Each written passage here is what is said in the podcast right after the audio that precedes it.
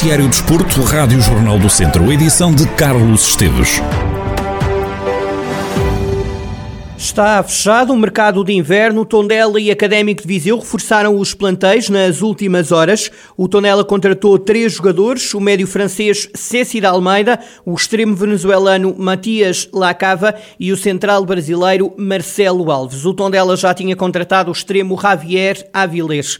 O Clube Beirão também teve saídas. Abandonaram o Tondela Moratori, John Murilo e Ruben Fonseca. No caso do Académico, chegaram cinco jogadores para reforçar o ataque chegou do Aroco avançado Adílio Santos. Para o meio-campo veio Filipe Cardoso, médio defensivo. Os academistas vão contar ainda com Rafael Bandeira, é um lateral direito de 21 anos, com formação no Sporting e na Juventus.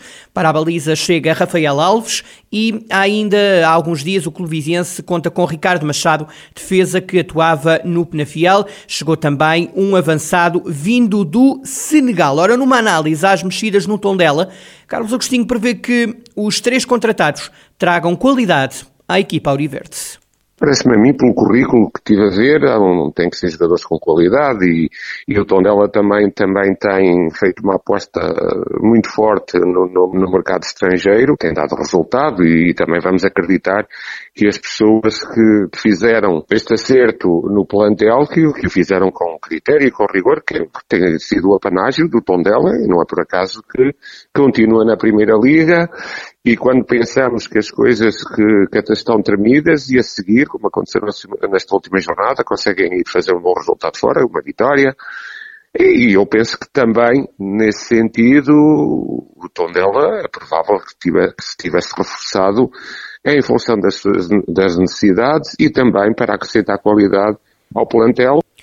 Carlos Agostinho entende que a saída de John Murilo pode ser a mais difícil de colmatar. Apesar disso, o comentador entende que os clubes têm que procurar vender os jogadores. Sobre o Académico de Viseu, o antigo treinador acredita que os vizienses ficam mais fortes depois do fecho do mercado. Carlos Agostinho destaca a chegada de jogadores eh, para todos os setores. O comentador Rádio Jornal do Centro deixa elogios à contratação de Filipe Cardoso. Destaco, acima de tudo, o reforço em todos os setores. É um conjunto de jogadores, alguns que, que nós já conhecemos, o caso do Adílio, que, que fez um conjunto algumas épocas no Arouca e com golos. O médio defensivo, o Felipe Cardoso, é um jogador que eu conheço bem, porque até foi um jogador que eu há, antes de ir para o Sporting da Covilhã, porque ele jogava no, num clube da segunda V do Porto, era o Coimbrões, e, e depois uh, foi para a Covilhã e não chegou mais cedo ao futebol profissional, porque ele acabou medicina e, e só depois disso é que optou pelo futebol profissional. Fez um bons jogos no Sporting da Covilhã, daí o interesse pelo Marítimo, e depois no Marítimo, pronto, nós sabemos que as mudanças, há um conjunto de fatores que condicionam muita coisa e não ter sido muitas vezes a opção não retira a qualidade, porque é um jogador que eu conheço, é um jogador com muita qualidade e que vem com toda a certeza ajudar o académico. Carlos Agostinho, comentador Rádio Jornal do Centro, a dizer que estas mexidas mostram um rumo no académico de Viseu. Comentador e antigo treinador Carlos Agostinho a falar sobre os reforços do Tondela e também do Académico de Viseu. Para o Académico chegou o avançado, faltou há pouco dizer-lhe o nome, é senegalês, tem 23 anos, chama-se Sheikh Niang, é um avançado, mais um reforço para a equipa do Académico de Viseu. Na atualidade, o Tondela dizer-lhe que já começou a venda de bilhetes para o público em geral, assistir ao jogo entre o Tondela e o Benfica. Os bilhetes custam ou 20 ou 30 euros. O encontro tem início marcado para as 7 7 da tarde de segunda-feira, dia 7. Cada pessoa pode comprar até ao máximo de 5 bilhetes. Faltam três jogos para fechar a jornada 20 da Primeira Liga. Depois de ganhar ao Portimonense por 2-1, o Tondela aguarda pelos resultados de outras equipas que estão na parte de baixo da tabela classificativa para perceber em que lugar termina a jornada e que distância ganha aos rivais pela manutenção. Nesta ronda, o Vizela ganhou 3-2 ao Vitória, Estoril e Passos empataram a 0, Famalicão e Aroca também empataram a 0, o Braga ganhou ao Moreirense por 2-0, o Futebol Clube do Porto derrotou no Dragão Marítimo por 2-1. A jornada só encerra amanhã, quarta-feira, para hoje um Santa Clara Boa Vista, amanhã Benfica Gil Vicente e Belenenses Chade Sporting.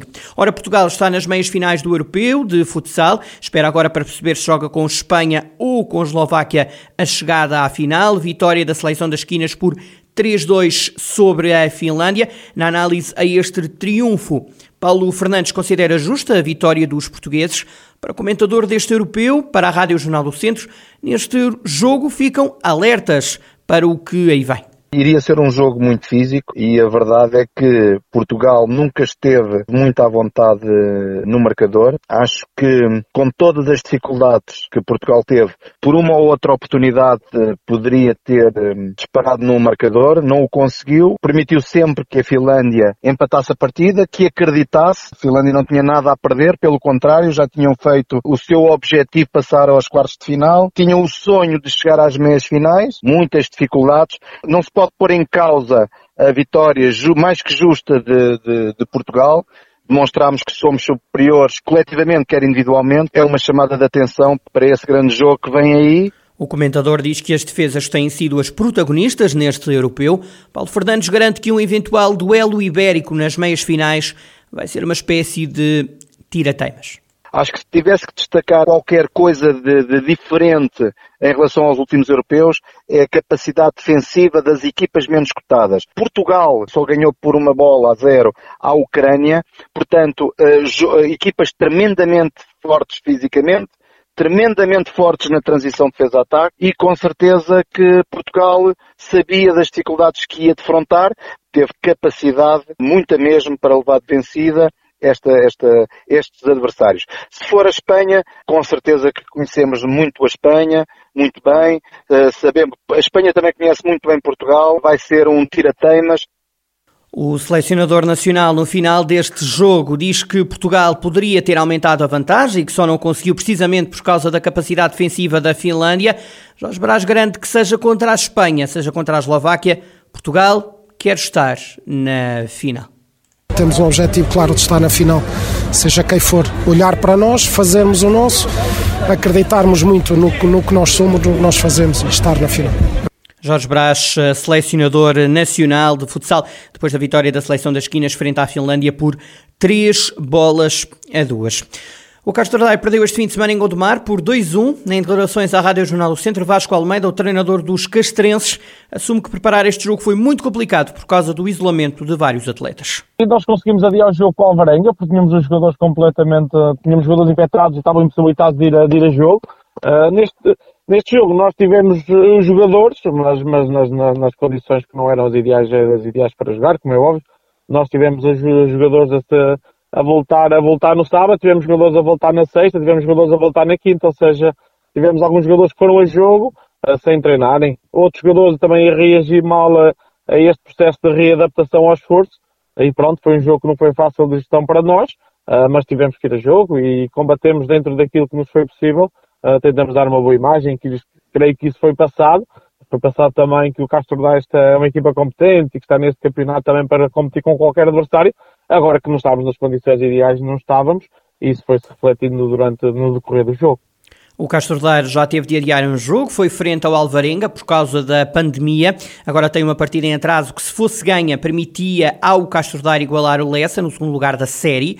Daí que diz Vasco Almeida, a pandemia afetou o grupo numa fase crucial do calendário. Nunca veio em boa altura, mas nomeadamente este, este, este problema que nós tivemos não veio em boa altura, ou seja, era a nossa, nós fizemos as coisas muito bem, aguentamos muito bem atrás na perseguição aos dois primeiros lugares, e depois quando podíamos meter uma, uma pressão decisiva nomeadamente até no Lessa, passando para a frente do Lessa, o que é facto é que ainda estamos atrás do Lessa, porque não podemos fazer o jogo do Alvarenga que nos permitiria passar para a frente do Lessa, e agora não, não, foi, não é, é impossibilitado, mas criaram grandes, eh, o problema criou uns grandes dificuldades para disputar o jogo do Gondomar, ou seja, nós aguentamos ali muito tempo bem atrás do Lessa, a pôr pressão no Lessa, a aguentar com a pressão que o Lessa também punha em nós, e nesta fase dizer bem que a nossa pressão podia ser decisiva passando para a frente do Lessa, nós fomos impossibilitados claramente de fazer.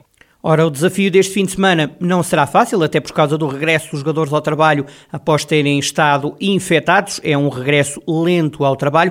No próximo domingo, o Castro Daire recebe o líder Salgueiros. O Salgueiros é uma equipa muito forte, que, está, que já está apurada. Eu creio que vai ser apurada até em primeiro lugar.